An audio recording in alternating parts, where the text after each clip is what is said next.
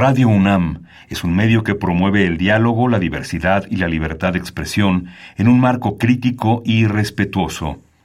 Los comentarios expresados a lo largo de su programación reflejan la opinión de quien los emite, mas no de la radiodifusora. Ingredientes para hacer la pócima de la diversión. Ancas de rana intrépida. Ratones de laboratorio. Plumas de pollo creativo.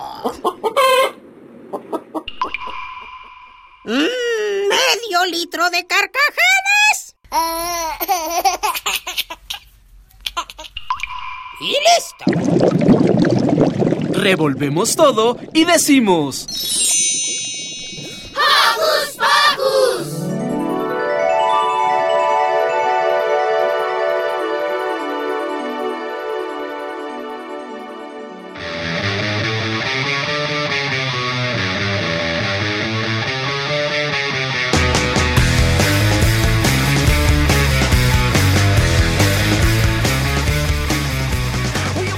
Muy buen día, queridos Coco Escuchas. Muchas gracias por estar nuevamente aquí.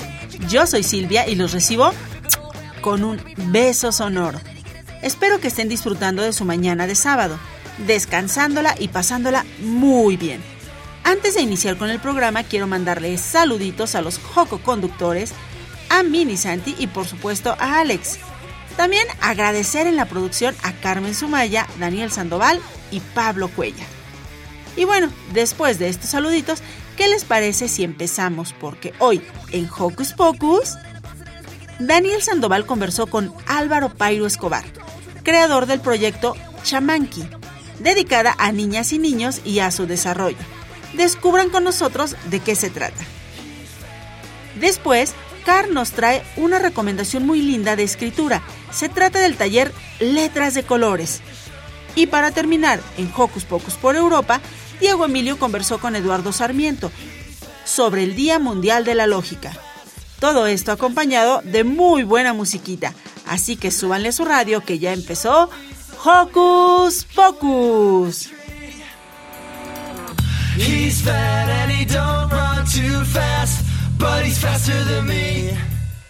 No olvides que nos gusta saber de ti. Síguenos a través de nuestras redes sociales. Puedes hacerlo desde tu compu, tablet o celular con ayuda de tu mami o papi. Facebookea con nosotros. Búscanos como Hocus Pocus Unam. Regálanos un like, comenta nuestras publicaciones y mándanos tus sugerencias musicales. Pero si lo tuyo son las frases cortas, búscanos en Twitter como arroba Hocus Pocus-Unam. Síguenos y pícale al corazoncito. ¿Y qué les parece si para iniciar esta mañana comenzamos con una rolita de 31 minutos? Esto es Mi mamá me lo teje todo con dedicatorio especial para Car. Primero fue una simple calceta para abrigar mi entumido pie. Era de lana hermoso violeta, con gran esmero, tejida a crochet. Después mamá tejí otra calceta, porque de frío crujía el otro pie. Quedó más larga pero más estrecha. No era violeta, sino que café. Desde aquel momento nunca más paró, sentada frente a la tele. Tejió, tejió y tejió. Mi mamá.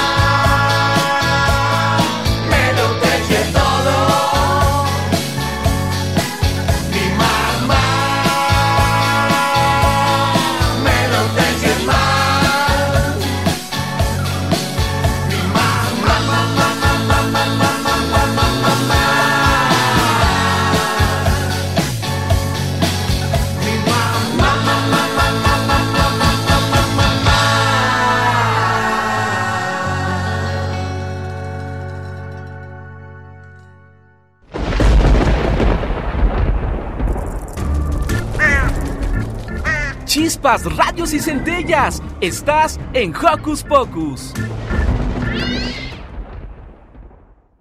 Chamanqui es un proyecto transmedia y multidisciplinario orgullosamente mexicano, que conecta diferentes mundos como lo son la música, el yoga, la ecología, la literatura, la animación, el teatro y el diseño. Conozcamos más de esta propuesta con la entrevista que realizó Daniel Sandoval, pero antes escucharemos la rolita ¿Para qué son las fiestas?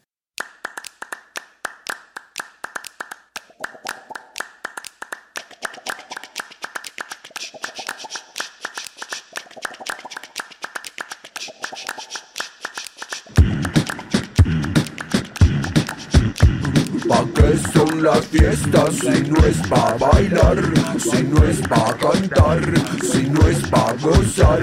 ¿Pa' qué es fiesta si no es pa' bailar, si no es pa' cantar, si no es pa' gozar? ¿Pa' qué es fiesta si no es pa' bailar, si no es pa' cantar, si no es pa' gozar? ¿Pa' qué es fiesta?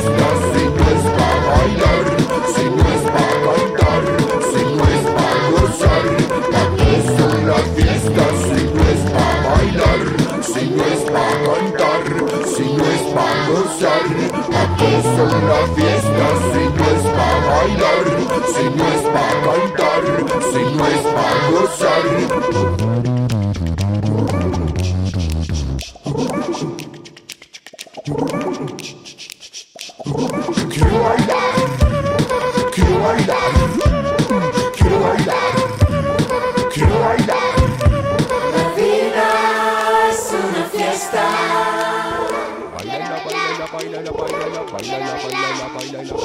Be the house the.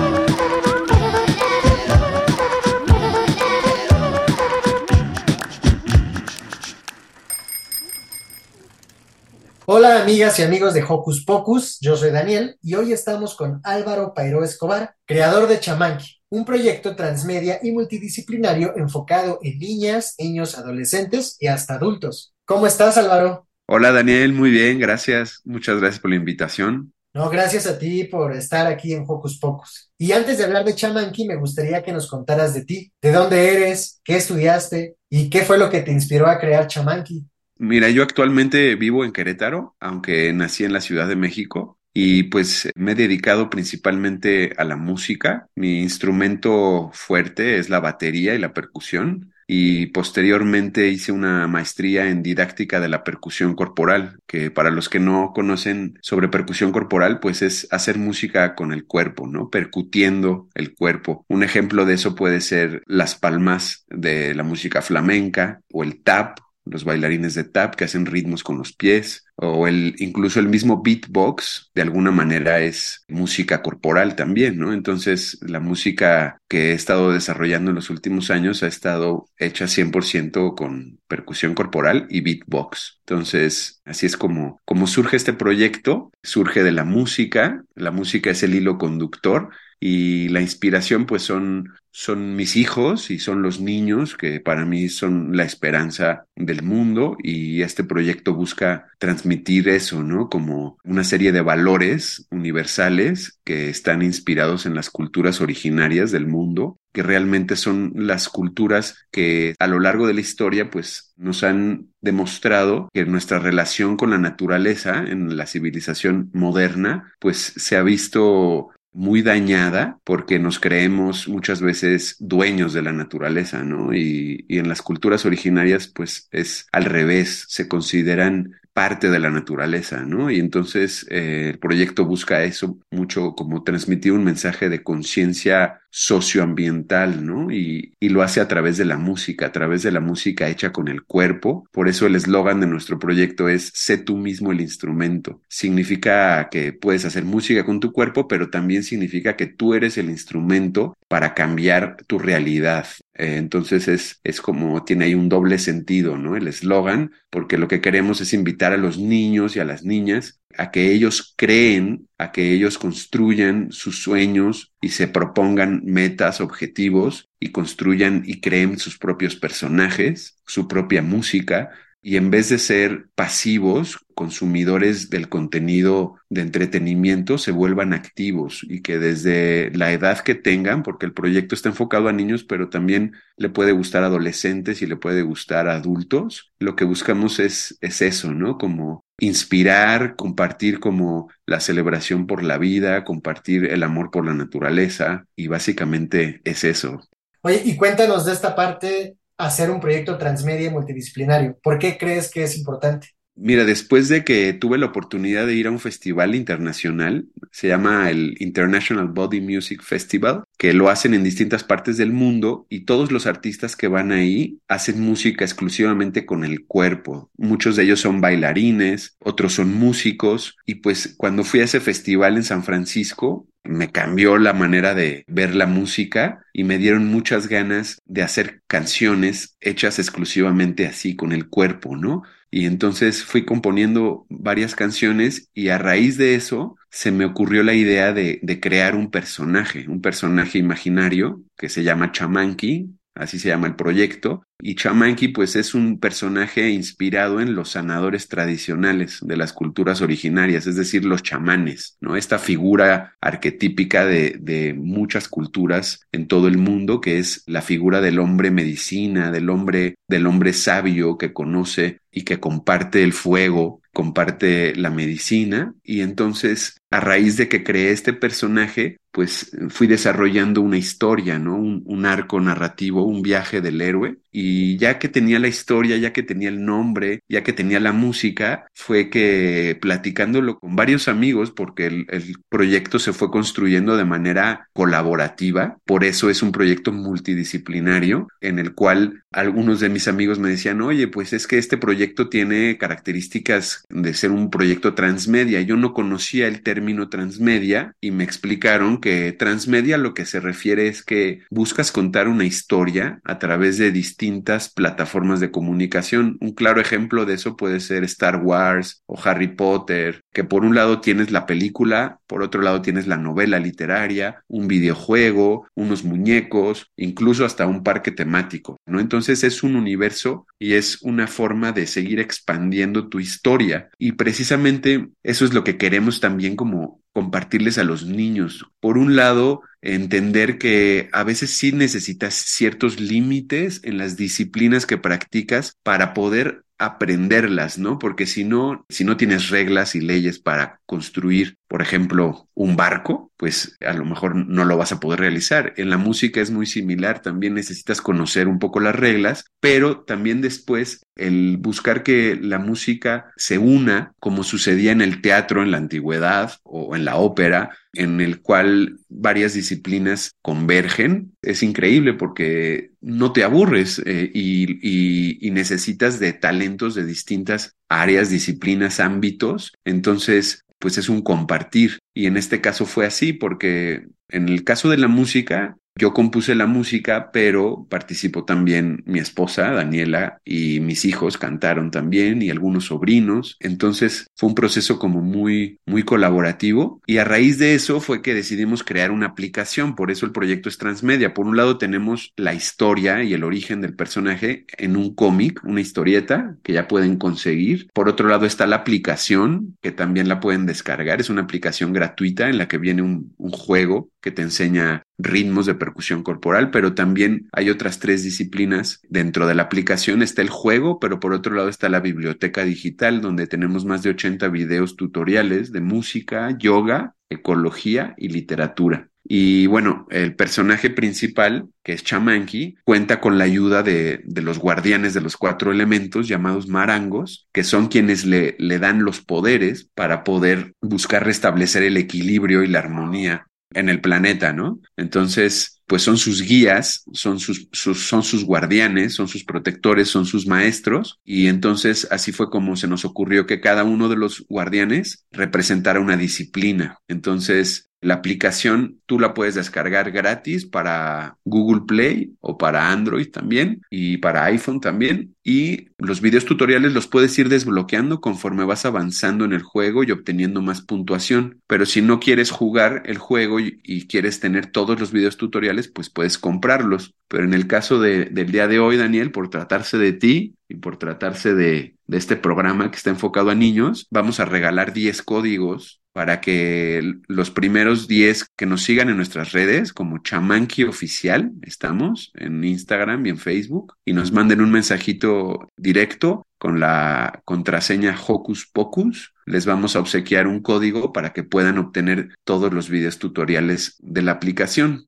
Pues está increíble, la verdad, son muchas cosas, es un gran proyecto y, obviamente desde Hocus Pocus te agradecemos por este regalo de 10 códigos que al final lo vamos a repetir para que los chicos y chicas que nos están escuchando puedan participar. Chamanqui es un proyecto que conecta con muchos mundos, ya lo decías, la música, el yoga, la ecología, la literatura, la animación, el teatro y el diseño.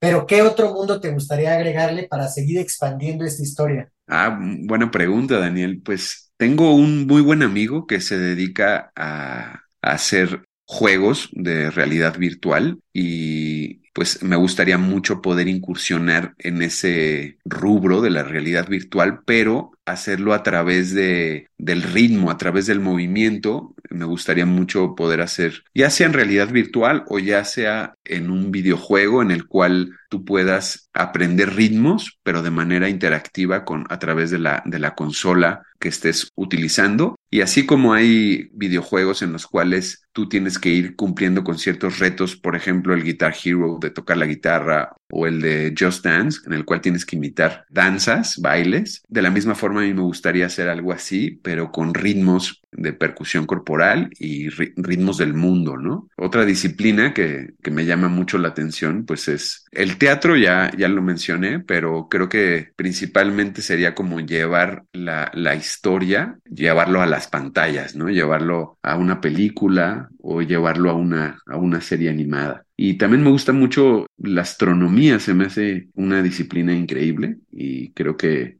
pues también es fascinante Creo que uno de los valores más importantes del proyecto es la capacidad de asombro y creo que eso lo tienen las niñas, los niños de manera natural, porque digamos que su manera de convivir con la realidad es muy distinta a la de los adultos, que a veces ya tienen como muy bloqueadas algunas partes, eh, entre ellas la capacidad de, asombro y de descubrir cosas y de aprender cosas. Entonces, esta como neuroplasticidad, esta capacidad de moldear el cerebro y de, hacer conexiones y nuevas rutas sinápticas que tienen los niños, se me hace una cualidad que deberíamos todos de cuidar y, procurar estimular durante toda la vida, porque ya ahora está más que comprobado que tú puedes aprender a tocar un instrumento a cualquier edad, puedes aprender un idioma cualquier edad. Obviamente puede ser que te cueste un poco más que cuando eras niño, pero eso no quiere decir que no lo puedas realizar, ¿no? Sí, claro.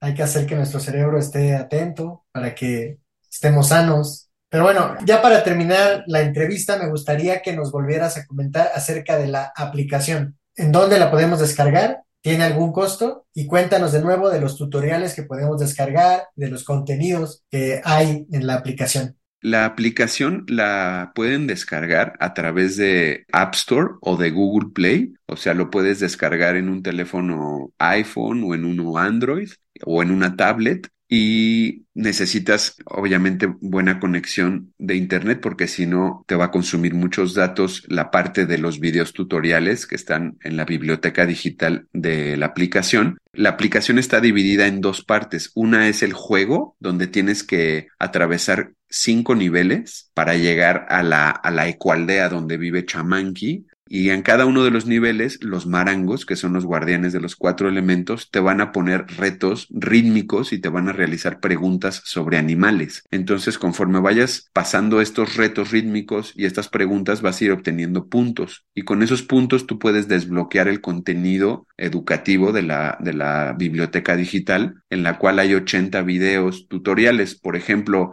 la parte de música es un abecedario rítmico. Entonces tienes 28 ritmos distintos que puedes aprender a realizar de percusión corporal y beatbox. Luego en la parte de yoga es un glosario de posturas de yoga. Entonces son 28 posturas de yoga con el nombre de la postura que está inspirada en un animal y te explica bien cómo realizar la postura sin lastimarte, qué debes de tener en cuenta, cómo, cómo la debes de realizar. Luego en la parte de ecología, en la sección de ecología, tenemos videos de cómo hacer una composta en casa, cómo hacer un trasplante, cómo cuidar las semillas que quieres sembrar, cómo hacer tu primer huerto en casa, aunque vivas en un departamento o que vivas en la ciudad. Y por último, en literatura, es un mapa para contar historias. Entonces, en cada una de las secciones te va explicando un personaje distinto cómo realizarlo, ¿no? Entonces, en la sección de literatura, pues les enseñamos a los niños a través de un mapa para contar historias qué deben de considerar para crear su propia historia, su propio personaje y construir su propia aventura. Entonces, les explicamos cómo funciona el viaje del héroe. Entonces, básicamente es, es, es, es eso y como les decía hace rato, si gustan desbloquear todos los videos tutoriales, pues vamos a regalar 10 códigos. Lo único que necesitan hacer es mandar un mensaje directo y seguirnos en nuestras redes, en Facebook o en Instagram. Estamos como chamanqui con K y con I latina, chamanqui oficial. Mandarnos un mensaje que diga Hocus Pocus y les vamos a, a regalar un código para que puedan tener todo el contenido gratuito de la biblioteca. Excelente, pues muchísimas gracias Álvaro por estar en Hocus Pocus y muchísimas gracias también por estos códigos para las personas que están escuchando este programa. Un placer estar aquí, Daniel. Muchas gracias por, por compartir el espacio y pues saludos a todos, que tengan muy bonito día. También recordarles que pueden escuchar nuestra música en YouTube, en Spotify, en, en iTunes, en cualquier plataforma. Eh, ya está compartido nuestro primer álbum musical. Se llama, el álbum musical se llama Pura Vida. Pues muy bien, muchísimas gracias Álvaro, creador del proyecto Chamanqui, y les deseamos muchísimo éxito Muchas gracias, Daniel. Un fuerte abrazo, que estés muy bien. Igualmente, adiós.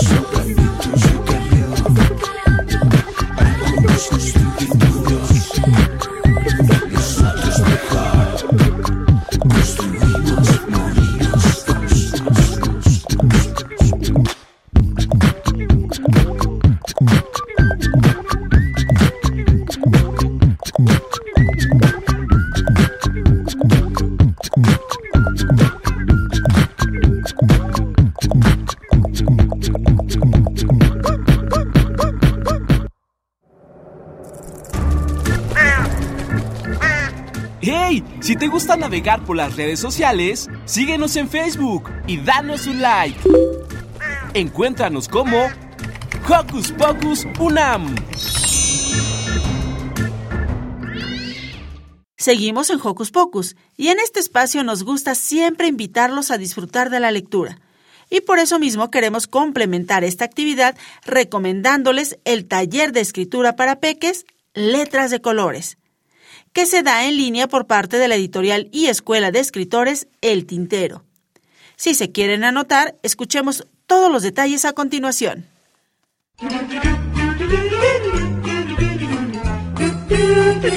¿Listo micrófono? ¡Yeah! ¿Listo invitado? ¡Yeah! ¿Listas las preguntas? ¡Yeah! Tres, dos, al aire. Ahora va la entrevista.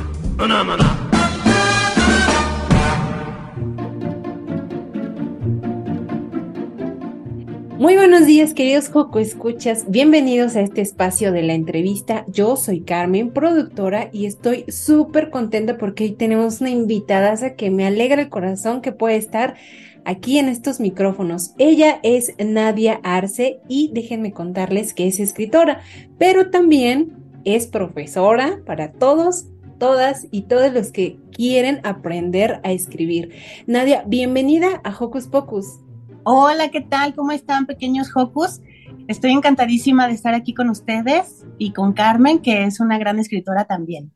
Ay, muchísimas gracias. Oye, pero hoy nos traes o estás aquí por una invitación muy especial que le tenemos a todos los pequeños de casa y es que se inscriban o tomen el taller titulado Letras de Color que pertenece al taller y editorial que tú fundaste. Cuéntanos un poquito eh, sobre el taller.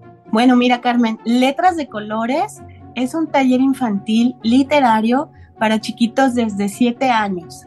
Incluso hemos tenido niños más pequeños que apenas están comenzando a escribir y el taller los motiva mucho porque ellos empiezan a crear sus propias historias, sus poemas, incluso haikus y hacen cosas muy interesantes. Nosotros llevamos varios métodos de, enseñanza uno de ellos está basado más que nada en la imaginación y en la creatividad, porque los niños tienen que sentirse libres al escribir, o sea, la, escritura tiene que ser para ellos más que nada un espacio de recreación, de diversión, de entretenimiento. No tienen que sentir esta presión de que, ay, aprende, aprende a escribir porque es necesario. No, sino que al escribir ellos se tienen que dejar llevar y divertirse mucho. Entonces el taller, pues la verdad es que está lleno de juegos, todo el tiempo surgen cosas, o sea, de repente los chiquitos voltean la cámara, se ponen filtros, nos enseñan a sus mascotas, nos platican sus temas interesantes en la vida, ¿no? Que qué les pasó en la escuela.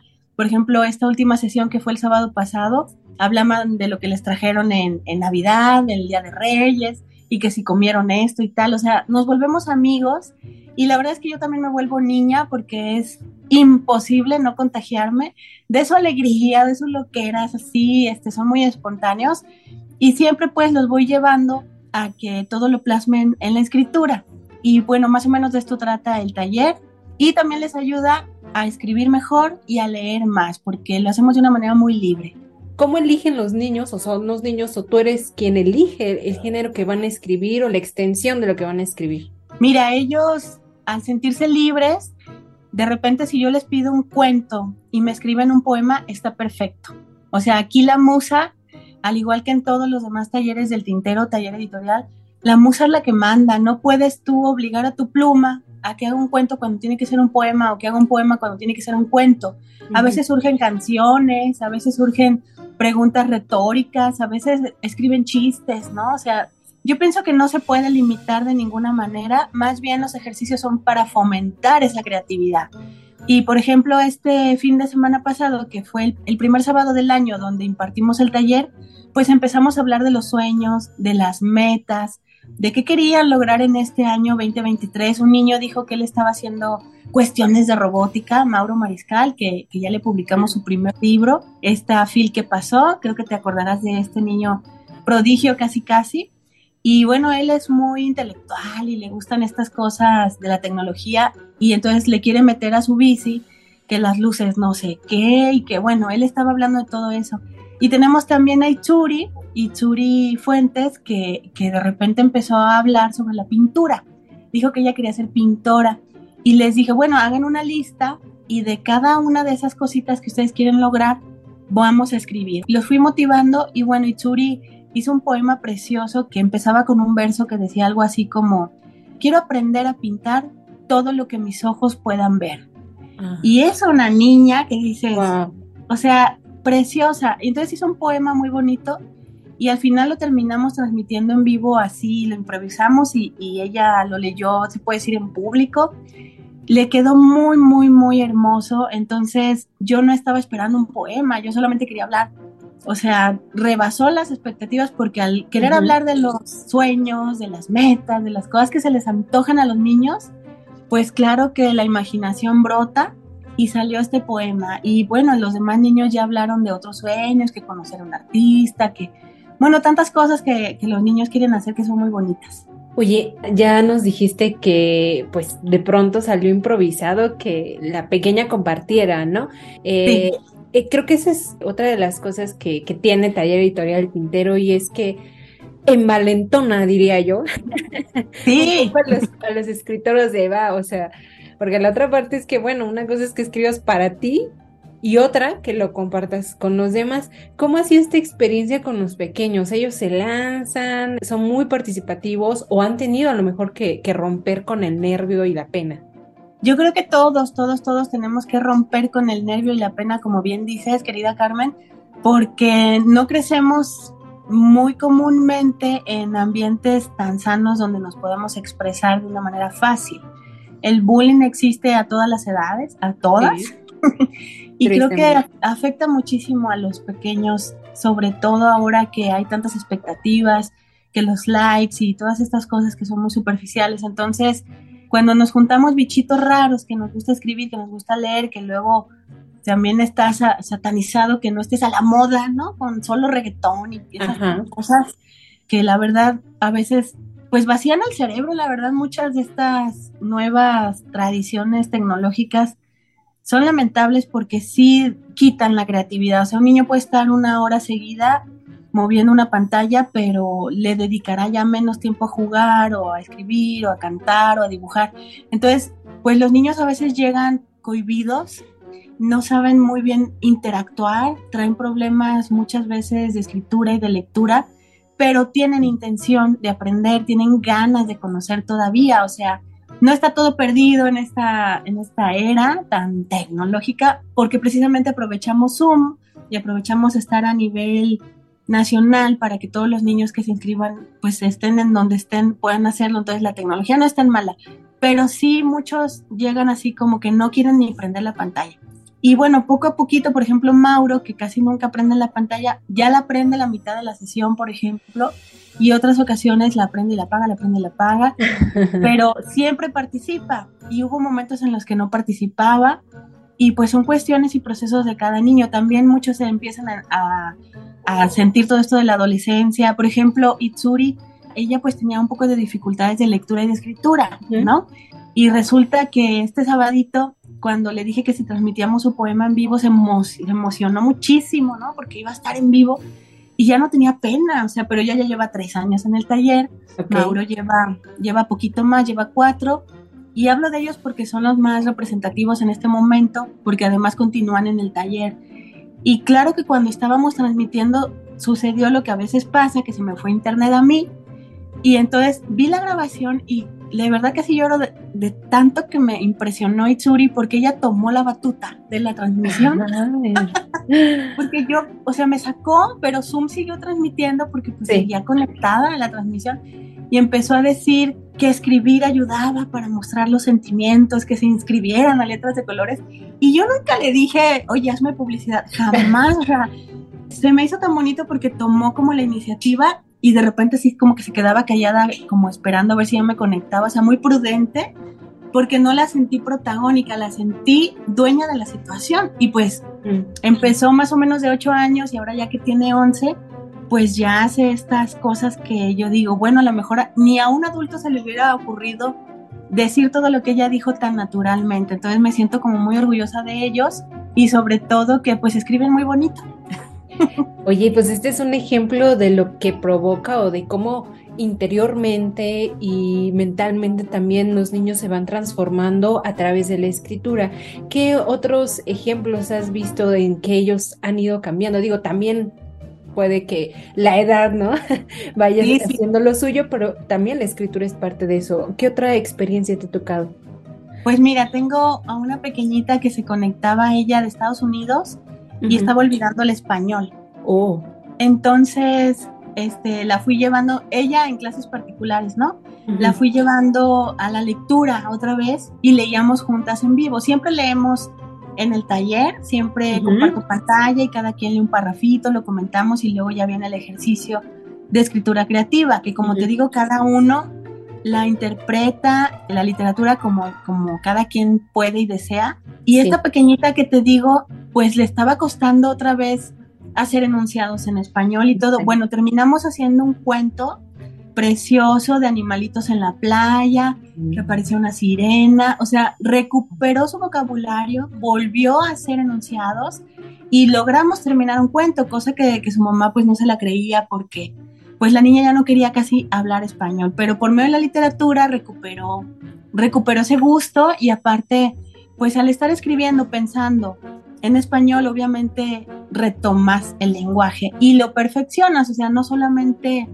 alguien que quiere, que quiere volver a recuperar el idioma, sino los mismos que hablamos el idioma, pero no escribimos nunca, no vamos a tener ni la ortografía, ni la gramática, ni la semántica, ni vamos a poder redactar igual que si estamos escribiendo, porque escribir es un ejercicio que, que sí motiva muchísimas partes del cerebro, sobre todo en los niños, porque entra la imaginación, cosa que luego las redes sociales les están bloqueando, ¿no?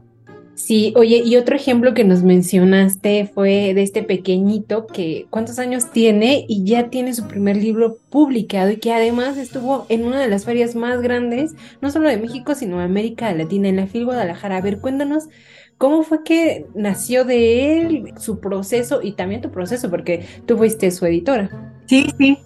Bueno, Mauro publica este libro que se llama Una historia y otros cuentos también de una manera, me parece, natural.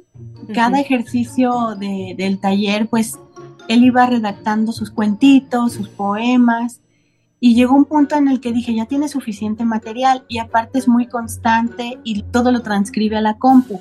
Yo les pido que lo hagan a mano, en sus cuadernitos, que usen crayolas, plumones, pues es más divertido. Y él además lo pasaba a la computadora, entonces me lo empezó a mandar y dije, es que esto ya es un libro. O sea, este material ya da para un libro infantil. Y se lo propuse a su mamá y bueno, me dijeron que sí. Y entonces Mauro dibuja la portada y nos manda. Propio diseñador también. Súper talentoso.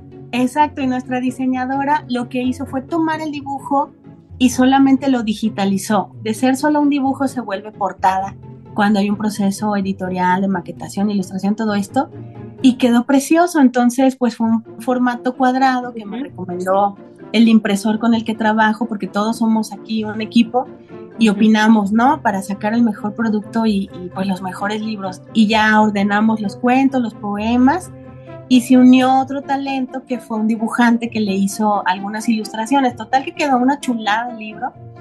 Y pues fue de los, de los autores digo, fue el único niño en el stand, me parece. Y además fue el que de los que más vendió. ¡Wow! Sí, sí, él estaba en su hora de firmas y llegaba la gente como, porque está aquí un niño, no? no, pues es que hizo mi libro, pero él es, él es muy sencillo. O sea, a pesar de saber tantas cosas, no es presumido ni es sangrón. Entonces, pues sí leían un tono de voz así chiquito, pero más la gente se, se acercaba, entonces se hacían bolitas alrededor de él y él seguía leyendo así como que, pues me están escuchando, pues yo sigo leyendo. Y pues ver esa ternura, ¿no? sí nos conmovió mucho y luego también le hicimos aparte su presentación y pues todo el mundo lo toma como ejemplo a seguir porque pues con todo y los nervios, con todo y que su abuelita le dijo unas palabras preciosas en la presentación y todo el mundo lloraba, él así muy propio, pero sí sí participaba, o sea, no se quedó mudo en ningún momento y sí le decía, ¿cómo estás? Porque yo estaba sentada al lado de él y me decía, muy nervioso, no sé qué decir. Y le dije, tú nomás contesta mis preguntas. Ay, qué, qué maravilla. Oye, pues entonces, por favor, invita a todos los pequeños joco escuchas de este programa a que se inscriban al taller, a que se atrevan también a expresar sus emociones. Claro, sí, por supuesto. Y Tsuri tiene un lenguaje poético impresionante, dice cosas dice unas metáforas que dices, ¿cómo es posible que los niños... Yo creo que la verdad sí son mis favoritos, debo de confesarlo, entonces les los invito a todos los Joco Escuchas a que se vuelvan Joco escritores y Joco autores también, es posible que publiquen libros con nosotros, hacemos que todos los procesos sean sencillos, no hay por qué pensar que algo es muy grande si lo haces paso a paso. Y en el taller, pues no hay texto malo, todos, todos los textos son buenos porque son sus emociones, sus sentimientos y mientras los niños sean honestos y se diviertan, yo creo que eso es lo que necesitamos, que tengan esas ganas y con esas ganas es más que suficiente para que puedan divertirse y encontrar en la vida una herramienta para vivir mejor, porque todos los que estamos en el arte sabemos que el arte sana, que el arte ayuda, que el arte demuestra muchas cosas, sobre todo quién eres. Y pues todos invitadísimos, el tintero ofrece este taller letras de colores los sábados, cada 15 días, para que no se sientan amarrados todos los fines de semana. De dos, 12 y media del día, hora Guadalajara, a 2 de la tarde, para que ya listos se vayan a la comida o lo que necesiten hacer. Y no es necesario que estén en Guadalajara para tomar este taller, ¿verdad, Nadia?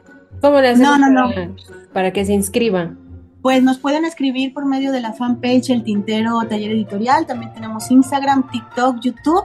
Y si no, pues por el WhatsApp, el 331-331-8644. Está muy fácil, se repite la primera parte, 331-331-8644. Pues ahí tienen, queridos Joco Escuchas, para que vayan a inscribirse. La verdad es que es una experiencia súper bonita. Y bueno, vamos a hacer una mención, porque si algún papá de los Joco Escuchas quisiera a lo mejor también entrarle, no crean que solamente está este taller para los pequeños, ¿verdad, Nadia? Invítanos a otros talleres. No, hombre, pues tenemos una variedad de talleres para jóvenes y adultos que van desde la poesía, la creación de canciones, metáforas imposibles, poesía prehispánica, cuento, técnicas narrativas, o sea, tenemos muchísimos. También está, por ejemplo, creación de personaje, cuento corto y el diario como herramienta para crear ficción, cuento de terror. Y tenemos workshops los sábados y no pueden tomar entre semana un taller fijo que, que es casi siempre de ocho sesiones. O sea, nuestros talleres duran dos meses, pero si de repente están muy ocupados los papis, y bueno, no tienen que ser papis, también cualquier adulto o joven, tenemos los workshops los sábados, que son talleres breves de dos a cuatro horas, y los estamos anunciando siempre en la fanpage del Tintero Taller Editorial y pues en todas nuestras redes. Pues vayan, inscríbanse, no se pierdan esta experiencia, no todos tienen que publicar. Finalmente también es creo yo, ya lo has dicho muchísimas veces, una manera de sanar nuestro interior. Pues muchísimas gracias Nadia Arce, escritora y además fundadora de Taller Editorial Tintero, por estar aquí en Hocus Pocus. No, hombre, muchas gracias a ti, Carmen, y muchos saluditos a todos, abrazos y el mejor de los éxitos para este 2023. Gracias para ti también. Y nosotros seguimos aquí en Hocus Pocus.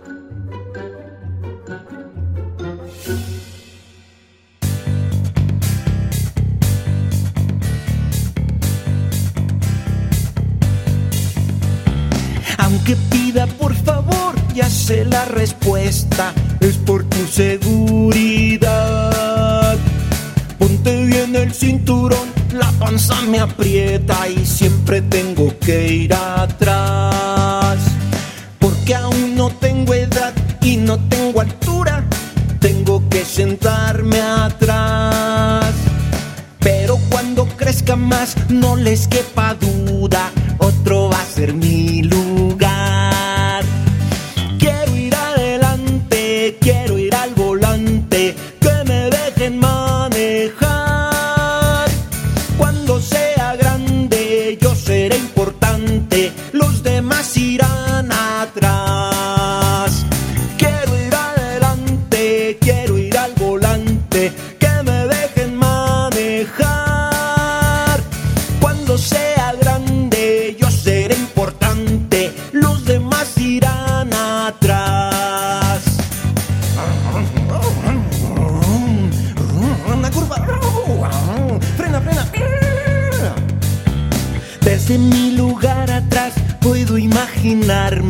Que por fin ya soy mayor. Y en mi nave espacial voy con rumbo a Marte y los de adelante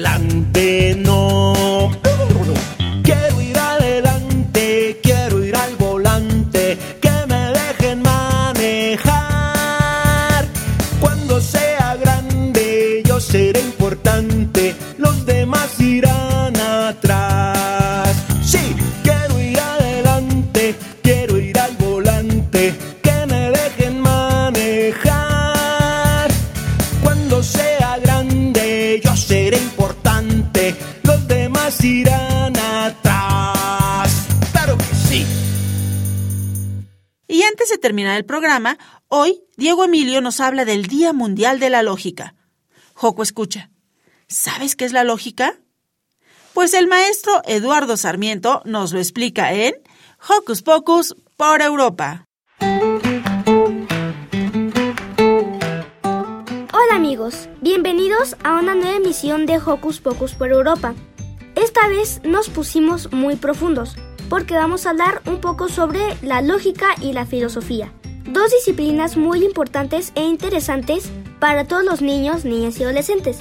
Para este fin nos acompaña nuestro amigo Eduardo Sarmiento Gutiérrez, doctor en filosofía por la UNAM, profesor e investigador en la UAM de Iztapalapa, además de que coordina el Centro de Documentación en Filosofía Ibérica y Latinoamérica.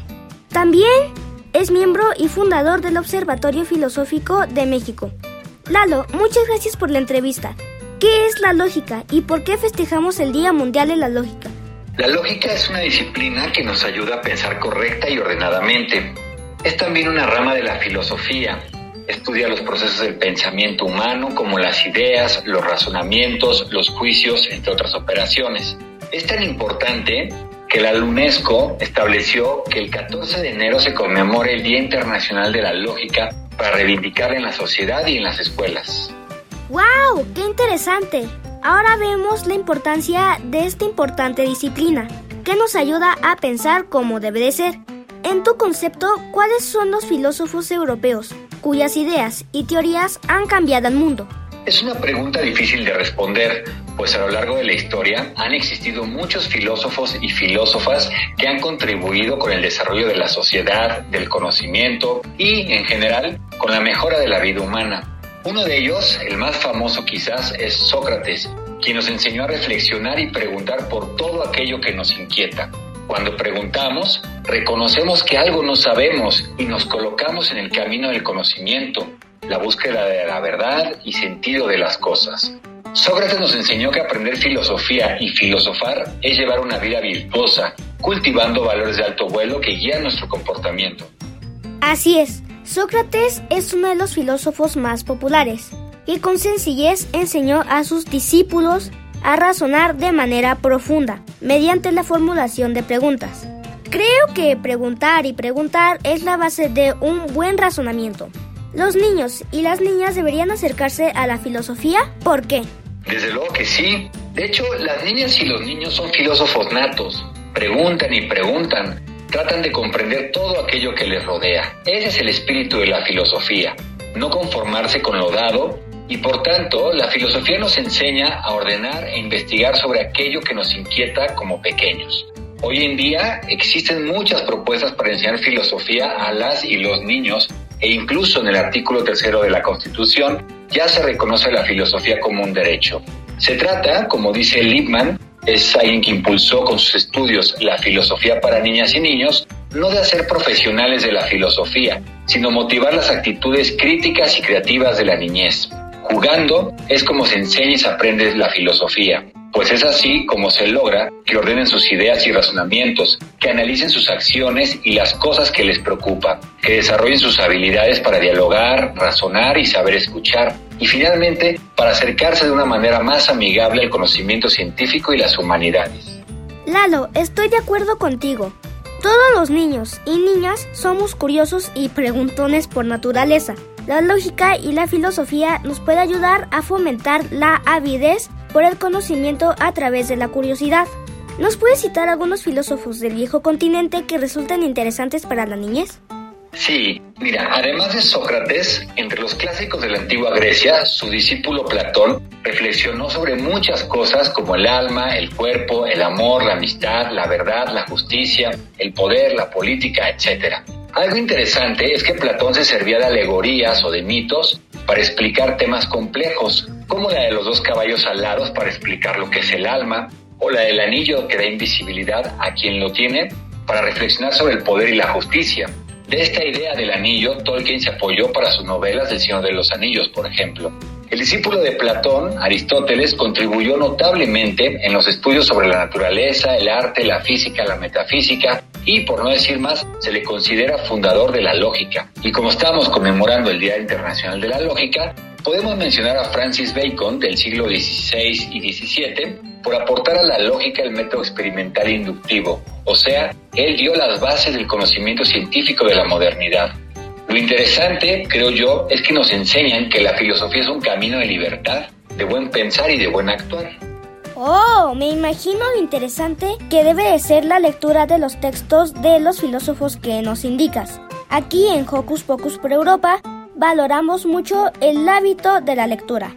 Por eso vamos a tomar en cuenta tus recomendaciones. Lalo, qué entrevista tan profunda. Muchas gracias. Por último, ¿podrías enviar un saludo para Hocus Pocus? Envío un cordial saludo a nuestras amigas y amigos de Hocus Pocus y, como decía el filósofo alemán Immanuel Kant, atrévete a pensar. Coincido contigo. Sapere aude. Para Hocus Pocus, Diego Emilio.